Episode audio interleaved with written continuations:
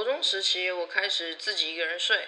我房间没冷气的，通常很热，所以我喜欢夏天的夜晚给自己开点窗，可能会听到其他邻居轰隆隆作响的冷气引擎声。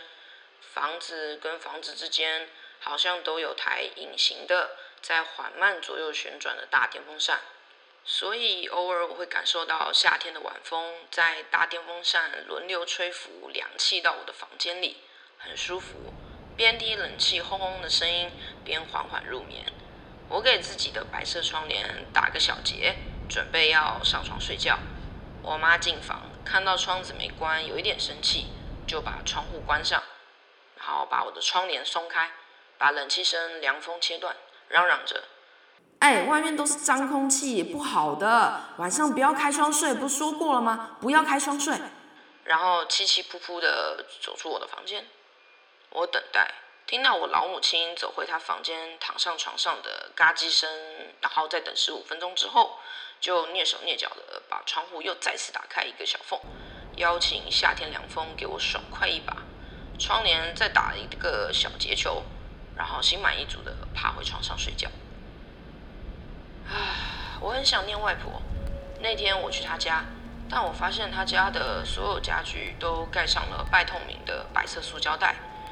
电视、餐桌、撞球台、钢琴都是，我有点不解，怎么了？要要粉刷墙壁了吗？空气中有一点凉的风在缓缓流动着。我同时发现外婆家的灯光有一点偏蓝色。我东看看西看看，嗯，但还是想说要先去找外婆打招呼才对。所以我慢慢走去表哥的房间，一整柜的漫画，还有我平常午睡的床上也都没有人。我改走到另一间。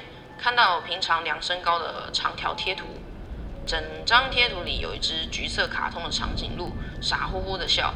地上比较低的地方还有一些兔子在抓着一些胡萝卜。呃，长颈鹿的脖子呢，标记了很多身高的数字线。我记得我量是一百五十公分。这个贴纸是沿着门柱贴着的。我轻压了一下已经翘起来的边角，边推开半掩的白色木门。想说要去找外婆，空气中看起来还是有点雾蒙蒙的，可能是因为要粉刷家里有些灰尘。我眯着眼睛，还没注意到空气颜色咻的变成红色，因为我看见一个长头发穿白裙的女人，她在桌子后面拿着切好的小黄瓜，沾挖了碗里一些黑色酱。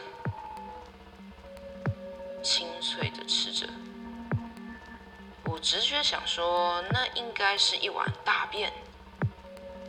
然后我也一瞬间知道外婆不在家，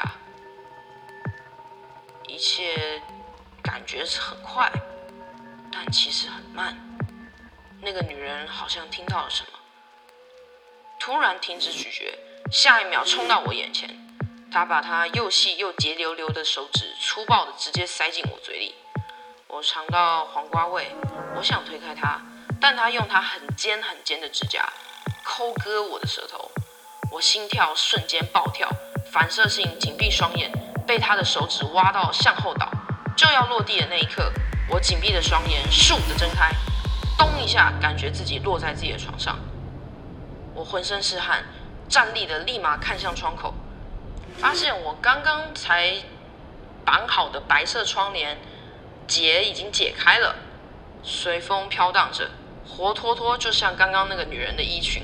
我舌头上还有一种强烈的尖刺感，就是觉得她的指甲还在我的嘴巴里抠挖。夏天半夜，我冷汗直流，直接连滚带爬冲去我妈房间。我妈背对着房门入口，一动也不动的睡着。我爬上床，窝在她背后瑟瑟发抖。妈妈，妈妈，妈妈。我连声音也在抖。嗯，妈妈半梦半醒的应道：“妈妈，妈妈，我好像做噩梦，我好冷。”妈妈，妈妈，妈妈。我紧贴的在我妈背上，一直发抖，希望可以尽快用妈妈的体温把自己暖起来。我妈始终没有转过身来抱我，安静的背对着我。突然用无比清新的声音说道：“不是就跟你说晚上睡觉要关窗吗？”